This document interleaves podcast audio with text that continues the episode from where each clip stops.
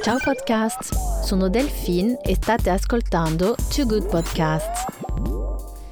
Allora, siamo arrivate nel backstage eh, di Morphosis, eh, sono con Alessandra Capiello, il marchio oggi è un marchio affermato in Italia, già sfilato a Alta Roma e andiamo giustamente a, a raccontare eh, tutta questa avventura che è iniziata 15 anni fa e parlare oggi della collezione che sfilerà. Buongiorno Alessandra, è un piacere ritrovarti. Buongiorno Delfino, è un piacere mio averti tra il mio pubblico e tra i miei estimatori. Grazie. Allora, Alessandra, raccontaci un po', eh, oggi fai di nuovo l'apertura ad Alta Roma. Sì, oggi abbiamo l'onore e il piacere di ehm, aprire queste passerelle romane e, la, e le apriamo con la collezione Imperfezioni 5. È una uh, collezione che direi uh, raccoglie i fili dell'esperienza stilistica maturata fino ad oggi. È infatti secondo me una collezione matura ed è una um, collezione um, che um, ruota sempre intorno al concetto di imperfezione imperfezione come una mh, mm, sfacciata dichiarazione di intenti di non voler essere perfetti, ma voler essere, ma voler essere uniche. Ok. E le tue collezioni uh, giustamente sono, come dire, uh, metti le donne in primo piano. La tua donna è molto importante quando fai queste, queste creazioni, apri uno spazio di espressione per lei con queste imperfezioni? Co- Cosa vuol dire?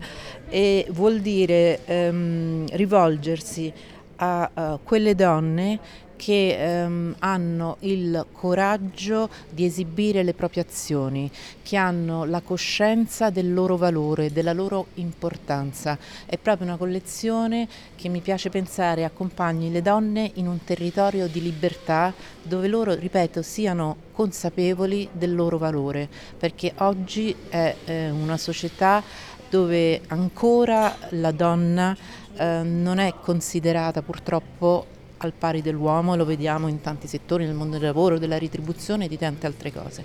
E invece è una collezione dedicata alla donna che ha la maturità e la consapevolezza di se stessa. Okay. Questa donna eh, di quale nazionalità è? Allora, eh, io spero che sia una donna trasversale, trasversale. che eh, possa, cioè è un augurio che queste donne e questa consapevolezza della maturità del valore delle donne sia acquisita in da tutte le donne del mondo. Um, questa è un'estetica uh, probabilmente più uh, europea, anche se poi um, strizza occhi, l'occhio anche um, un po' al mondo, uh, diciamo, al farista. E, però appunto, ripeto, è una collezione dedicata e un, un augurio a tutte noi donne. Insomma. E il quinto capitolo, eh, per te eh, giustamente la situazione delle donne quando ti ricordi il primo capitolo, che non so quando era questo primo capitolo? Beh, eh, abbiamo iniziato a lavorare su questo concetto tre anni fa.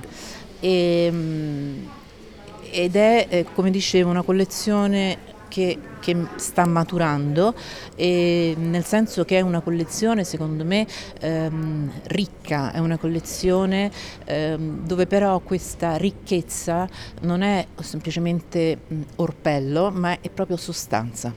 Ed è una collezione che mi piace pensare sia fuori dal tempo, con, con, ciò intendo dire assolutamente contemporanea, ma poi portabile con estrema facilità sempre.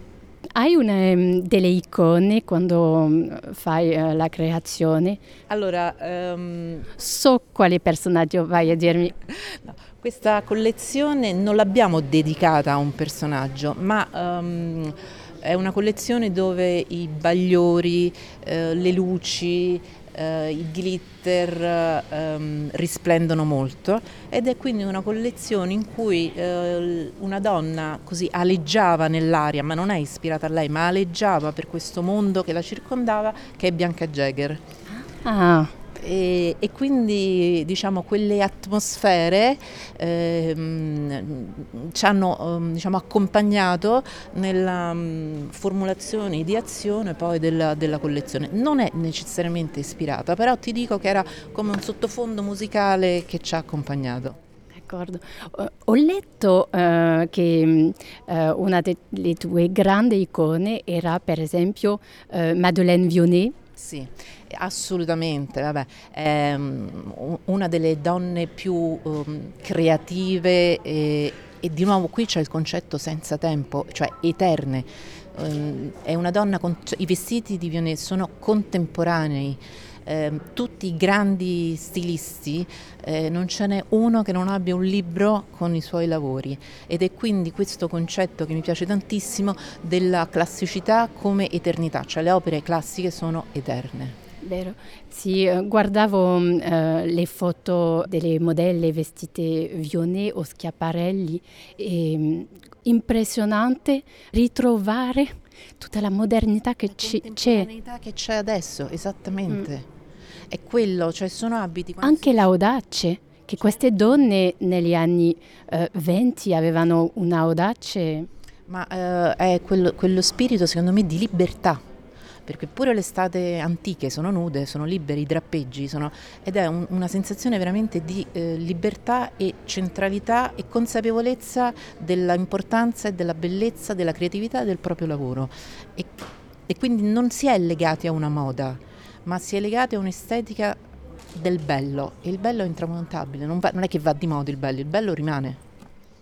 Vedo un rose shocking. Questo è un clan day? Yeah. Sono, queste sono delle incursioni di colore che mh, mm, mi è piaciuto appunto lanciare per mh, mm, sorprendere e, e, ci sono appunto dei lurex Ehm, diciamo che io tendenzialmente lavoro moltissimo con il nero, ma questo contrasto, questo shock mi divertiva e quindi le abbiamo buttate degli spruzzi di shocking. Di shocking. Um, eh, ci si trovano le piume anche come, come di taglio per questa collezione?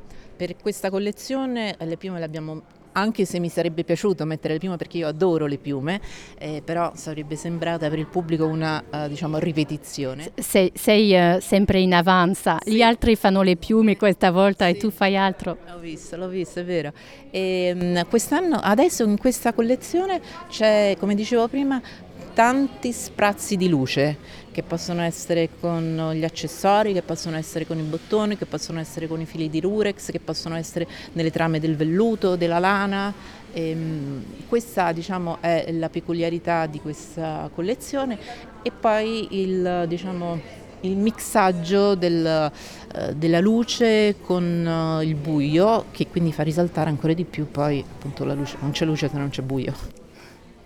E, ehm, allora questa, questa, collezione, che è il quinto capitolo, arriva a un certo percorso della tua creatività. Ci puoi raccontare come, crea- come è iniziato l'avventura eh, della creazione di, del tuo marchio? Mm-hmm.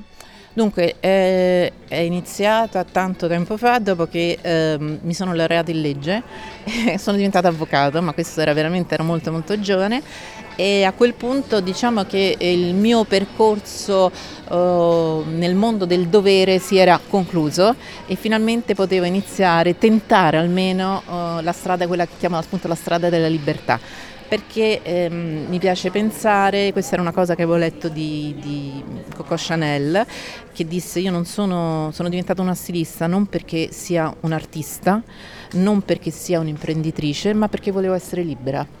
E questo è quello che mi ha spinto a intraprendere questo cammino, un cammino che è stato lungo, che è stato difficile, è un cammino che è stato da autodidatta, che è stato fortunato perché ho trovato delle persone che mi hanno insegnato e accompagnato in questo cammino, dove ehm, però la determinazione, la, la resilienza e l'importanza di incontrare delle persone con cui lavorare che siano altrettanto in gamba, come vedi qui è la mia, è la mia socia, no veramente delle persone persone che credano in te è fondamentale. Dopodiché devi avere una determinazione, una tenacia infinite. E allora hai creato il marchio in 2005? Sì, nel 2005. Allora, ehm, nel 2000 eh, avevamo fondato una società con altri soci, nel 2005 ho rilevato le quote ed è diventato Morphosis. E ti dirò, Morphosis viene dal greco, che vuol dire forma, perché nulla, cioè l'idea si incarna in una forma, se non hai la forma non puoi comunicare perlomeno nel mondo appunto della, della moda. E quindi pure questa parola secondo me è eterna. Cioè non è un... E ci è venuta immediatamente questa parola morphosis? Sì. O, o, l'hai sì. cercata, l'hai, hai cercato molto e ti è venuta il concetto e hai trovato la parola? Uh, il concetto mi era chiaro, uh, io sono un amante delle lingue antiche, mia figlia si chiama Zoe, come in greco, e, e, quindi questo concetto è venuto fuori quasi naturalmente, cioè ma che cos'è che Morphosis? E quindi sì. Eh, dopo... Il marchio prende anche la forma eh, della realizzazione dei tuoi sogni. Tutto, tutto esattamente. Mm. Cioè, eh, tutto poi deve prendere, la parola poi forma interpretata e declinata nelle diverse situazioni, forma anche è quella che ogni donna ehm, dà all'abito cioè è una forma diversa quella che ogni donna dà all'abito interpretandolo, quindi poi forma in tutte le sue declinazioni, insomma, sicuramente. E allora, um, uh, come, donc, in quanti uh, uh, eravate lo, lo, quando avete lanciato il marchio e adesso quanti siete? Qual è il percorso? Beh, eh, quando abbiamo lanciato il marchio eravamo in pochi e continuiamo a essere molto pochi, però le colonne portanti sono io e Antonella Schiavo. E Buongiorno Antonella. Buongiorno. Buongiorno. Un, c'è un'altra ragazza che ci affianca nella parte creativa e poi noi... Ehm, poi esternalizziamo tutti i lavori, nel senso che abbiamo le modelliste esterne, abbiamo i laboratori esterni, abbiamo gli uffici stampa esterni, quindi sicuramente l'organico si è ampliato tantissimo, però non è un organico interno, ma è un organico che appaltiamo. Quindi il, il lavoro e le professionalità di cui ci avvaliamo sono tantissime rispetto all'inizio, sicuramente. Ah.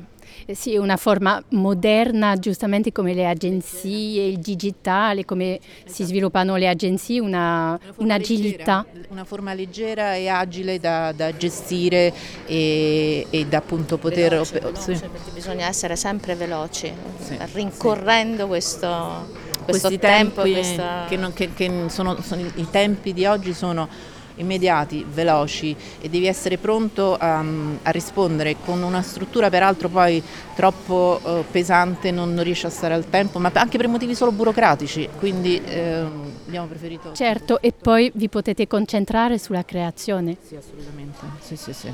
La creazione infatti è opera di questo ristrittissimo team di tre persone. Ok. E la terza persona chi è? La terza persona è una ragazza che collabora, che collabora saltuariamente, eh, che originariamente era all'interno, poi si è sposata, ha avuto figli e quindi è andata proprio fuori dal paese, ma ha piacere, quindi, ma neanche oggi purtroppo c'è. Insomma, però. Ok. E um, donc um, oggi siete, uh, siete, da sempre a Roma? Sì, la, la, il brand è nato a Roma e devo dire che proprio Roma è per noi una fonte continua di ispirazione perché è una città che con tutti i suoi problemi, eh, ma questo riguarda l'amministrazione, superiamo questo capitolo, è una città però che la, la, bellezza eterna di questa città è veramente un, un, diciamo un, focolaio che, che, tu hai dentro e che ti riscalda e dici mamma mia. È vero, ma lo capisco al 100% perché anch'io uh, vivo a Roma, ho scelto Roma da 5 anni e non mi verrei uh, in un altro posto. Viverci è più complicato che amarla. Però amarla Però si ama. È... Sì, sì, sì. Si ama, è difficile viverci, ma... Mm, bisogna, bisogna capire come funzionano le cose.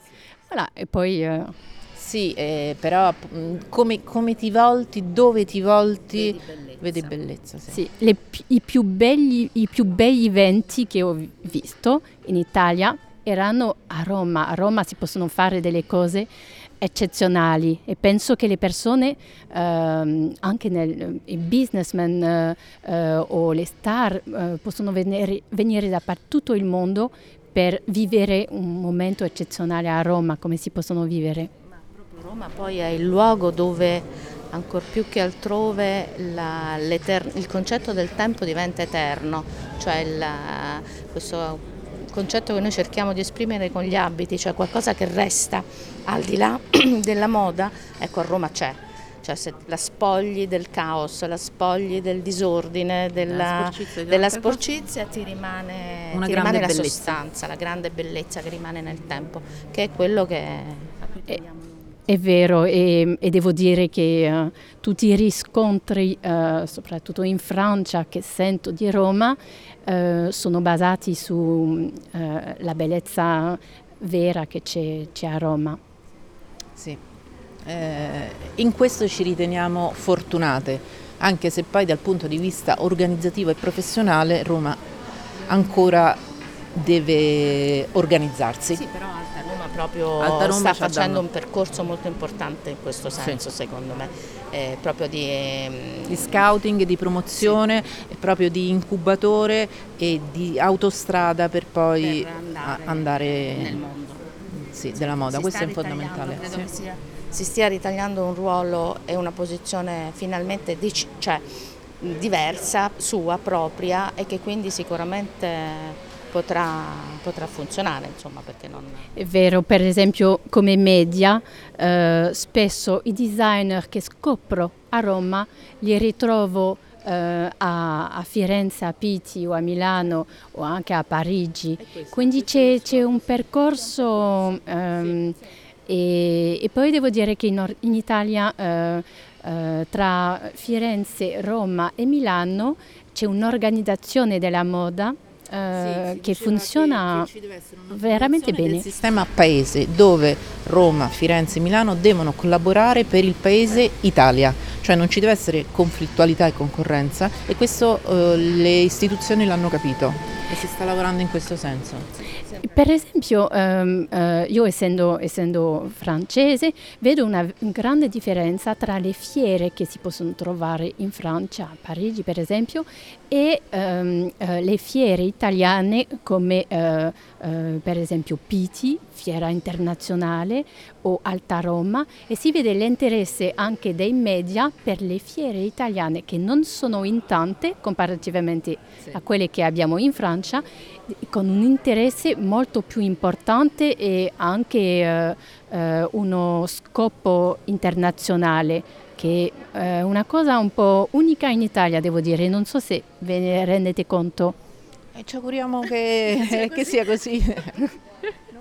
E giustamente parlando dei mercati che vi interessano, eh, visto che Giappone, Egitto, ehm, perché questi paesi, eh, come è successo il sviluppo del marchio su questi mercati ehm, lontani? Beh, attraverso gli showroom, mm, cioè noi dopo la, le sfilate ehm, esponiamo i capi negli, durante la stagione eh, appunto della settimana della moda e negli showroom e poi eh, l'interesse del cliente che che si esprime e quindi in questo senso abbiamo avuto la fortuna appunto di, di, di eh, avere un riscontro positivo e quindi in Giappone sono, sono, uh, è un mercato molto esigente, giustamente, che punta alla qualità. Solo in marchi europei veramente... Uh, la camicia, la camicia, la camicia, le code della camicia. Scusa. Ah, scusa, scusate che uh, siamo in piena preparazione in diretta, eh, preparazione della sfilata tra un'ora. Donc, giustamente Giappone sono molto esigenti, sì, Ven- sì, sì. Eh, si sono interessati a Morphosis perché avete questa esigenza sulla qualità, sul dettaglio? Assolutamente, sono super precisi e, ehm, e super attenti alla, alla, corrispondenza che il prodotto finale sia conforme al, ai capi che vedono in collezione. Quindi è un cliente molto esigente ma poi anche un cliente molto serio e quindi è bello lavorare con loro. Sì, sì, sì. Okay. Non avete l'e-commerce? L'e-commerce lo abbiamo, dobbiamo farlo partire. Okay. Non abbiamo tempo per uh, creare anche lì, ci vuole anche un back office e, e vediamo se riusciamo a organizzarci anche su questo. Però sicuramente cioè, tantissimi nostri clienti ci chiedono ma uh, l'e-commerce, l'e-commerce, l'e-commerce, ci piacerebbe farlo, ma piano piano. Piano. Sì, e, um, allora magari avevo una domanda per sì. finire, per parlare dei social media. Uh, vorrei sapere uh, se tu sei molto social, se hai il tuo Instagram personale, ehm, se li usi. Uh, devo cominciare a esserlo, cioè um, mi piacerebbe esserlo di più, non, non riesco perché anche quello mm, ci devi dedicare tempo, cerco di rispondere personalmente eh, quando mi dicono guarda le persone ti chiedono questo e questo, sono io che rispondo, ma ehm, proprio ehm, responsabile dell'Instagram ancora non riesco a essere, mi affido a, de, a dei, dei ragazzi con cui collaboriamo. Però penso che la comunicazione attraverso Instagram, attraverso i social sia appunto il futuro. Sì, e mm, YouTube uh, guardi un po'... Pochissimo. Pochissimo. Pochissimo. Uh, Netflix? Netflix sì, mi piace, uh, ma sai io ho veramente poco tempo, eh, nel senso che io guardo tantissimo, cioè la mia, la, la mia giornata è, è, è fatta di, di, immagini che io raccolgo e, ehm, e quindi poi a un certo punto della giornata fine, perché l'unico momento in cui potrei avere è la, è la, notte e la notte cerco di andare a dormire. Tu sei un'appassionata d'arte sì. e poi anche di, in famiglia ho, sì, ho sì. saputo. Sì. Eh sì, l'arte, ma per forza, l'arte è la, è la madre eh, della nostra creatività, cioè se tu non hai una, secondo me, eh, cultura... Artistica alle spalle, fai più fatica semplicemente, puoi fare tutto ma fai più fatica perché tutto è stato fatto, quindi se l'hai studiato è meglio, cioè non devi reinventare qualcosa che qualcuno ha già fatto, devi solo andartela a cercare. E mia nonna era una grandissima pittrice, una donna che appunto era laureata alle belle arti e lei era, lei era proprio l'artista perché con le sue mani eh, riusciva a, sapeva era una scultrice, pittrice, eh, usava la ceramica, faceva le bambole di pezza, una vera artista a tutto tondo.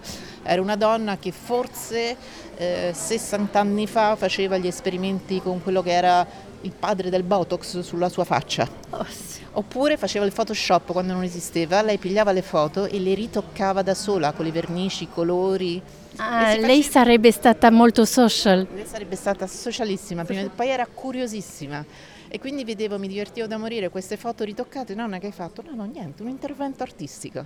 Incredibile. Eh, ci puoi eh, dare il nome de, della tua nonna sì, che in Francia magari eh, cercano? Anna Grauso. Anna Grauso Cappiello. E, ehm, era artista uh, a Roma, basata a Roma? Sì, a Roma, a Roma. ha fatto mos- tante mostre, però sempre su Roma e forse qualcosa anche all'estero, però fondamentalmente a Roma, eh, sì. E quando fai le creazioni ci pensi a volte sì, a tua nonna? Sì, sì, ci penso tantissimo. Penso che se lei fosse viva si divertirebbe in una maniera pazzesca, perché era quella, in questa collezione ho messo tanti fiori e lei era quella che i fiori li faceva e li metteva dappertutto, sulle scarpe, sui cappelli, sulle borse.